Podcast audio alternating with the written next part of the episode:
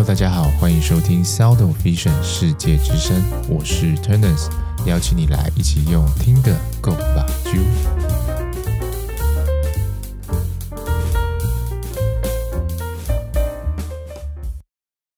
Hello，大家好，欢迎收听世界之声。今天要来跟大家分享的是拳击中的反应速度。那最近因为拳上啊，或者是这个台湾目前可能健身啊，或是格斗的。风气比较盛行，所以拳击这项运动呢，好像越来越多人关注。那我自己呢，是在二零二二年初的时候呢，开始接触了这项运动，所以至今呢，也练了大概有一年半的时间。真的接触之后呢，才发现这个拳击啊，真的不是像我们一般平常看到或是有想象那样，就是只有靠手这边挥而已。拳击这个运动里头呢，包含了许多层面的专业知识。例如说，像是你需要有一个很好的全身的协调，那这些拳击训练当中呢，怎么去训练你的协调啊、稳定性啊，然后包括你的反应啊等等的，就它其实有包含非常非常多的层面。不过呢，今天主要想要来跟大家聊的是跟这个视觉比较相关的部分，就是反应速度这件事情。如果你要在对打中可以有一个不错的表现的话呢，反应速度其实会占一个蛮大的因素。你要怎么去闪避对方的拳头，然后闪避完之后呢，你要怎么去进行反击等等的，其实就是跟我们反应速度有相关嘛。那我印象很深刻，就是说在拳馆训练的时候呢，教练经常会举一个例子，就是说在这个偶像剧里头有许多这个车祸的名场面嘛。那为什么这些男女主角看到这个车子来的时候呢，就只会大叫？然后就被撞，然后就失忆，好，诸如此类的。那为什么他不会就是类似逃跑，然后做出反应？那教练都会说，因为他们可能就是平常并没有在接触这个面对危险的时候，你应该产生的反应是什么，所以就会僵在那边，然后没有做出任何的动作。所以在训练的时候呢，他都会希望我们，假设是有对手在跟你对练的话，或是今天的课题是要训练这个。反应的动作，不管是防守、闪躲还是反击，都会希望你的 partner 可以真真实实的往你的脸部攻击过来，这样才可以达到一个比较有效率的训练。那关于这个，为什么面对危险的时候呢，我们会产生这种突然脑袋可能一片空白，然后不会有任何动作的反应？它的背后的机制到底是什么？其实跟我们的人体当中呢，就是所谓的自主神经有相关。那高中的生物呢，大家应该都有学到，说自主神经里头包含了交感跟副交感这两个神经。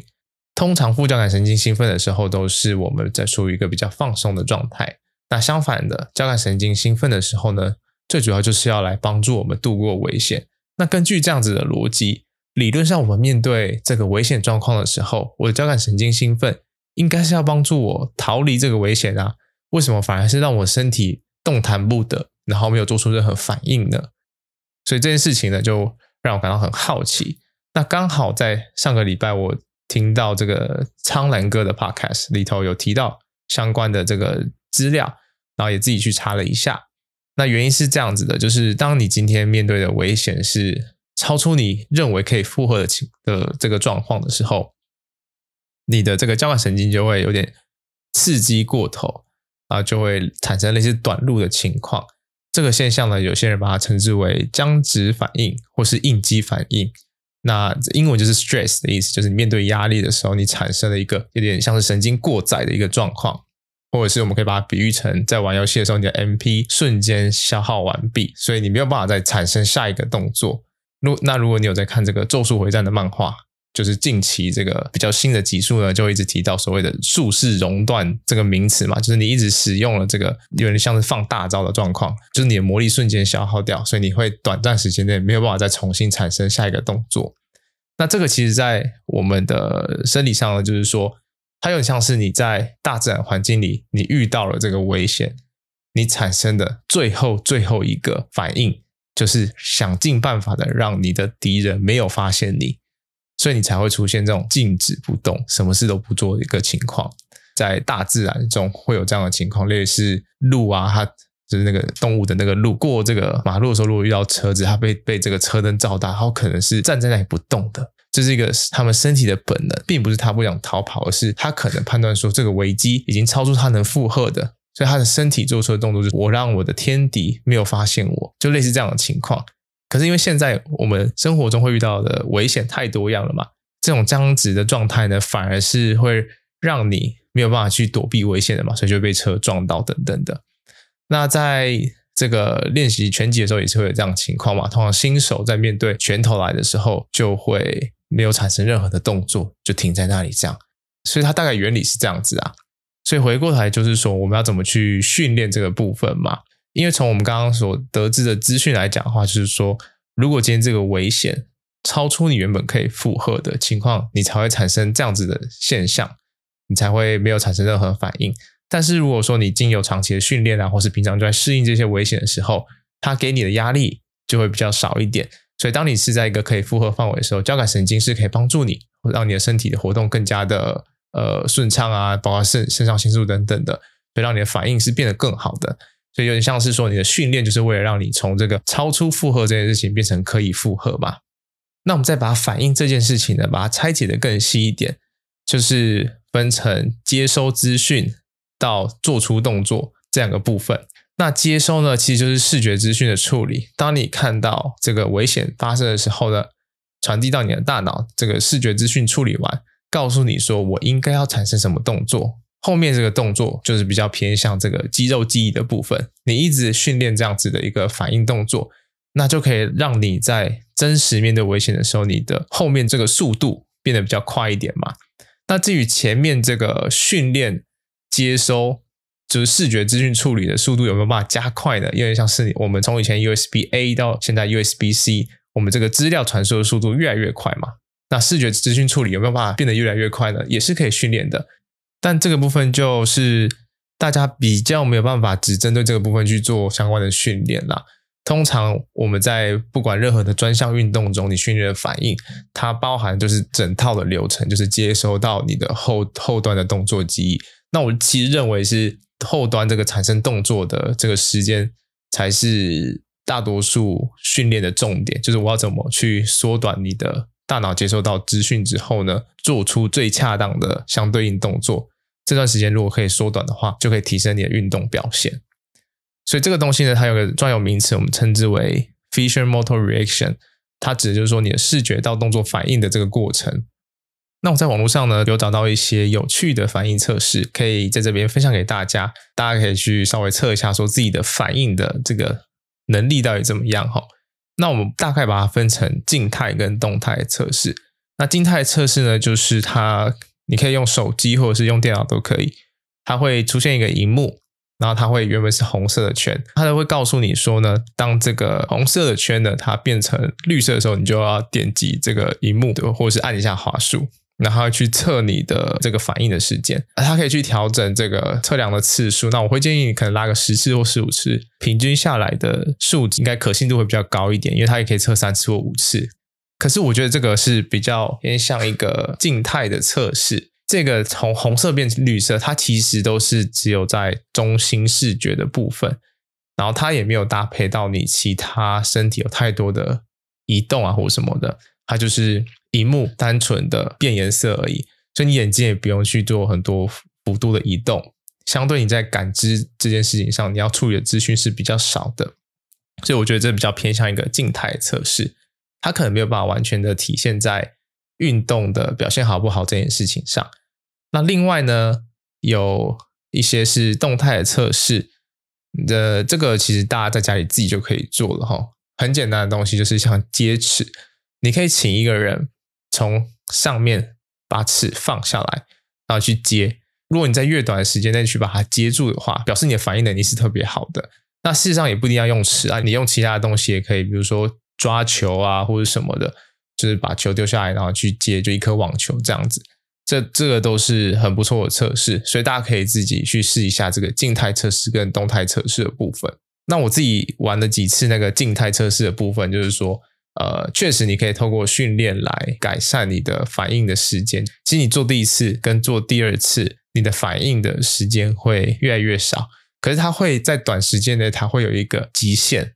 那你在很短时间内重复做了好几次这样的测验，你会发现好像会有一点点疲劳出现，就是你好像有点，就我们刚刚提到熔断的部分嘛，就你你突然没有办法去应付了，因为太耗能，或是怎么样，就你或是你的视觉开始产生疲累了，所以你这这个反而表现会不好。但是我们从这里可以知道说，透过训练来缩短反应的时间，这个逻辑是合理的。所以呢，我就继续呢去找了一些关于这个手眼协调或者是手跟身体协调相关的训练。那其实很多的运动都有类似的训练，不过呢，他们都会因为专项运动而变成比较接近的模拟模拟这个运动的形式嘛。那我们今天的主题就会以拳击的为主。那当然，其实在国外有很多研究啊，就会针对像是篮球啊、棒球啊、曲棍球等等的。就是有很多不同的相关的运动的科学的研究，不过我们今天就是以拳击的为主。那第一个想要来跟大家分享的就是，呃，要训练这个手眼或者是手跟身体的协调，你可以怎么去训练？先跟大家分享一个频道，就是 Tony Jeffries 是一个英国的拳击手，他就是有他自己的 YouTube 频道，然后都在分享一些拳击相关的训练的方式。那其中有一集呢，就是在讲这个。如何去提升自己的这个反应？那他们很喜欢用的一个东西就是网球。那它里头呢，就是用了这个网球去分享了五个跟训练反应相关的内容。那第一个呢，就是左右手的交替的去拍网球，等于说你是把这个像运球一样，像篮球运球一样，只是你把它变成是网球。然后你在拍的时候呢，没有拍那只手就要做这个拳击当中的防御的姿势。就是放在自己的下巴的这个范围做一个防守的姿势，所以他就是左手拍完呢，就会拍右手，然后右手拍完就拍左手，这样交替进行。这是第一种。第二种呢，就是原本是拍球的方式，你把拍球改成出拳，然后去抓球。所以说你放下网球之后呢，假设你用左手把网球给丢到地板上，它弹起来的时候，你就用右手去做一个出拳，然后抓球的动作。那这样子呢，就可以去训练你的手眼协调。到时候会把链接放在我的资讯栏，然后大家都可以再去看一下他的影片是怎么去进行的。那里面还有一个是要两个人的，就他会丢球给你，你要接，类似这样子。但他的这个训练的重点，你会发现就是他一定要注视着球，然后你的手去做出相关的动作。那如果进阶一点的话，就是你你的身体会是移动的，所以就会牵扯到手跟身体还有眼睛同时的这个协调动作。那第二个呢，就是如果你有看《第一神犬》的话。这个伊布他当初要进入拳馆的时候呢，他是先遇到了樱村嘛。那樱村他开给他的条件就是说，你要可以去抓叶子，就是抓十片这样子。那这个其实也是在做一个手眼协调的训练。除此之外呢，在拳击当中呢，他还顺便训练了你，就是我们在挥拳的时候，如果你要在最后打出来的力量是有穿透性的，你会在最后一刻才把拳头给握紧。所以它是进行了一个抓握的动作，所以它这个抓叶子呢，也算是一个手眼协调加上你的肌肉的瞬间的爆发力的一个动作。它进行的方式呢，就是树会有落叶嘛，让这个落叶掉下来的时候呢，去抓。那你在抓叶子的同时呢，你又不能让你手掌心的叶子飞走，你要一直保持它在你的手掌心里头，这十片叶子，所以你就要动作非常快嘛，然后非常流畅。不过这是漫画，我不知道实际上是不是真的有人这样做训练。不过看起来是蛮合理的哈。第三个呢，一样是训练手眼协调的这个方式呢，可能日常生活中我们会比较少看到一点，通常是在一些相关的治疗啊，或者是国外可能会比较常看到啦。那这个东西叫做跃式训练器啊，这个跃呢就是跳跃的跃哈。我们在从 A 东西看到 B 东西的时候呢。你的眼睛呢，其实是产生了一个小幅度的跳跃，所以我们称之为跃式。那你今天要可以做出一个很好的手眼协调，前提是你要先可以定位出这个呃你要进行动作的这个位置嘛，它的坐标在哪里嘛。所以你当你的眼睛的这个定位能力不好的时候，你的手眼协调自然就会不好。那这个东西原本一开始是拿来训练有些视觉上他的眼睛的运动能力有障碍的患者，透过这样的方式来改善他的这个这个部分的能力。不过呢，它也可以被用来训练这个运动员的定位的准确性哈，然后再加上它还有搭配手的动作，所以可以训练手眼协调。大家有兴趣的话呢，可以在网页上或者是 YouTube 打 Sakitic Fixator 哈，那我到时候也会放一个影片给大家参考，就让大家有个有个概念，说这是什么东西。那我这边就先用口述影像的方式，尽量跟大家去描述啦。那它其实就是一个一个板子。然后它上面有呃，大家可以想象，就是它有很多个 LED 灯，然后是以同心圆的方式绕出来的。那它的训练方式就是说，它会这个每个灯呢，它会在不同的地方亮起来，一次就会亮一个，然后它的顺序是随机的。那你看到这个亮灯的时候，你就要去把它按掉，然后去做这个反应，透过这样的方式去训练你的这个手眼协调能力。所以这三个呢，要跟大家介绍可以训练你的手眼协调或是手眼身体协调的一个方式。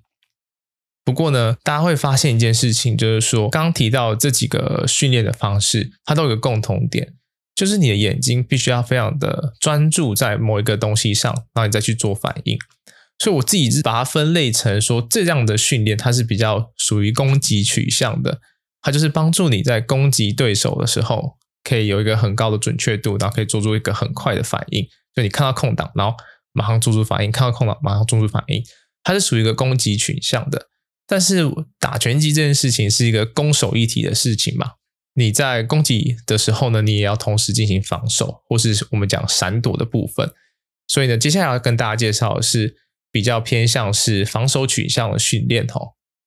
那在这个防守的部分呢，我觉得在视觉上它就会比较是倾向我们讲的周边视野的训练。其实，在前面有一集。在介绍全集当中会用到视觉功能，就有提到周边视觉这个东西嘛。那我们的眼睛呢，我们可以分成正中间，就是你的视觉啊，色彩最敏锐的区域就是中心的视觉。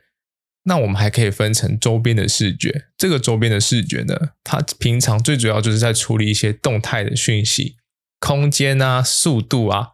就是这种你不需要太多细节，但是你要可以很快的接收到这些资讯的东西，就属于动态讯息。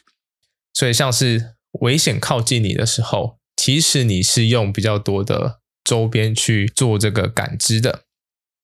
那在前面那集我们有提到说，在呃法国有一个研究，就他们进行这个 VR 的测试，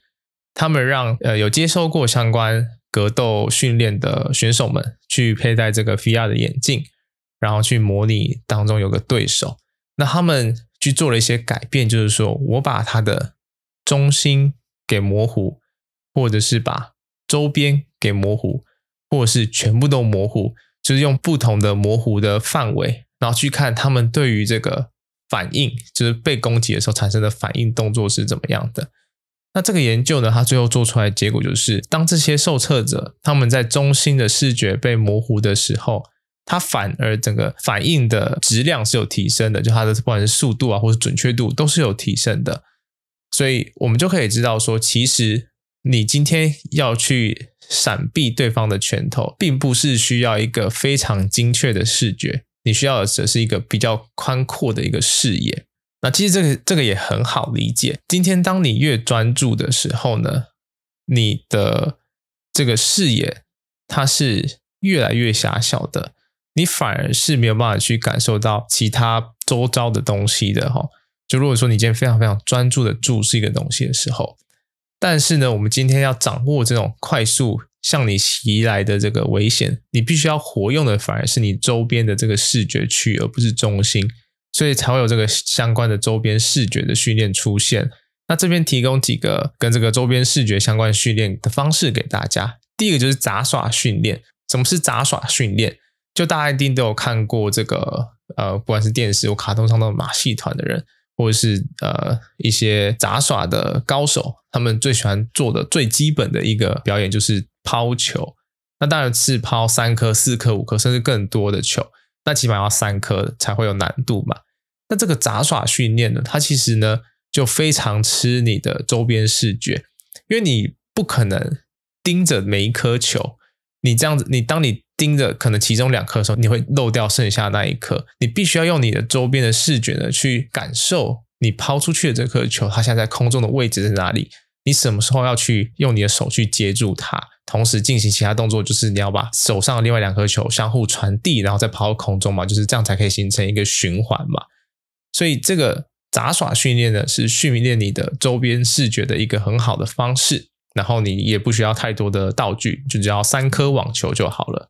第二个呢，是在很多拳击训练当中也会看到的，就是接网球的这个训练。不过呢，这个训练呢，我觉得它有一个要点，就是说，一般来讲，大家刚开始要做这件事情的时候，都会想要去盯着抛过来的球，因为它进行的方式通常是你面对面，然后训练你的那个人会向你抛网球，他就是可能会就一下左一下右，或是不固定的方式这样去抛，然后你要把它接到之后呢，再抛回去给丢球的这个人嘛。那我觉得这个训练的这个诀窍就是说，你必须要看着正前方，而不是去试着去追逐那个抛出去的球。因为今天如果一颗球然后很慢的时候，你当然就是看着那颗球就好了。那你这时候其实用的是中心的视觉嘛。不过如果今天同时是两颗球在进行的时候，你当接到一颗的时候，你另一颗就抛出来了。如果你都只依靠中心的这个视觉，你的眼睛就要一直做移动。那相对来讲，你在接收资讯这件事情上，速度就会变得比较慢。那你后面再产生反应的话呢，整整个时间就会变得就拉长很多嘛。所以你应该要做的事情是看着中间，然后试着用旁边去感受，去感受这个球的移动，然后你再让身体去做出反应。这样子，你整体的这个身体的协调啊，或是接球的反应都会变得流畅很多。这是我自己在做这个训练的时候的一个小心得啦。那当然，我觉得这样也比较符合这个周边视觉训练的一个原理在啊。哦，那这个其实最近我看到很多影片里头，就是在夜市里会有一个新的这个游玩的器材嘛，就是你会站在一个半圆弧当中，然后会有好几个这个棍子会是吸附在机器上的。就开始之后呢，它会以不规则的方式，这个棍子会掉下来嘛，然后就是比如说看谁可以抓住越多这个棍子。你就就会赢这个赢得这个游戏嘛？那你会发现，可以成功完成这个任务的人呢，他并不会特别专注的去盯着每一根棒子去猜说哪一个时候哪一根棒子会掉下来。当你在专注的时候呢，我们的视野是非常狭窄的，不可能一次去看到那么多的东西，所以你应该是要用你的周边的视觉去感应。所以这个其实跟我们的接网球的训练有异曲同工之妙。那第三个要跟大家介绍这个周边视觉训练的方式呢，其实呢，就是刚刚提到这个乐师训练器的延伸。如果今天是要拿来训练周边视觉的话呢，要的是让受训的人盯着正中间，然后用余光去看哪一个灯是亮了，然后你去做出反应，这样子就可以去训练到你的周边视觉了。回归到比较生活层面上，你会发现一件事情，就是即使你真的在打拳击的时候，最最不好的情况就是戴着眼镜，绝对不要戴着眼镜打拳击，不管你现在做的是什么样的训练。因为这个危险性实在是太高了。如果说今天眼镜坏掉或者变形，这都小事。但是如果说眼镜如果破掉，然后或者是镜框去刮伤，导致你的脸部受伤或者伤到眼球的话，其实是更麻烦的。所以大部分人他在运动的时候应该会戴着隐形眼镜。可是会有个困扰啊，就是我们在练拳击的时候，假设有练到所谓对打或是比较呃模拟实战的部分的时候。你的隐形眼镜是有可能会喷飞的嘛？大部分人可能会很担心这件事情，但你会发现，哦，就是其实你今天不戴隐形眼镜，即便你有三四百度的近视，甚至更高，八百度、九百度，因为拳击算是一个很近距离的运动嘛，你不戴眼镜的情况下，你不一定会打得不好。就我们刚刚提到这个原理来说的话呢，我们呢周边视觉本来就不是要提供我一个很清晰的影像，但是呢，我今天呢。在不戴眼镜的时候呢，我的中心视觉是模糊的情形，反倒是让我的周边视觉可以运作得更顺利。有点像是你的电脑它少了一个很精细的工作要做嘛，所以它处理器就腾空出来，可以去做其他运算嘛。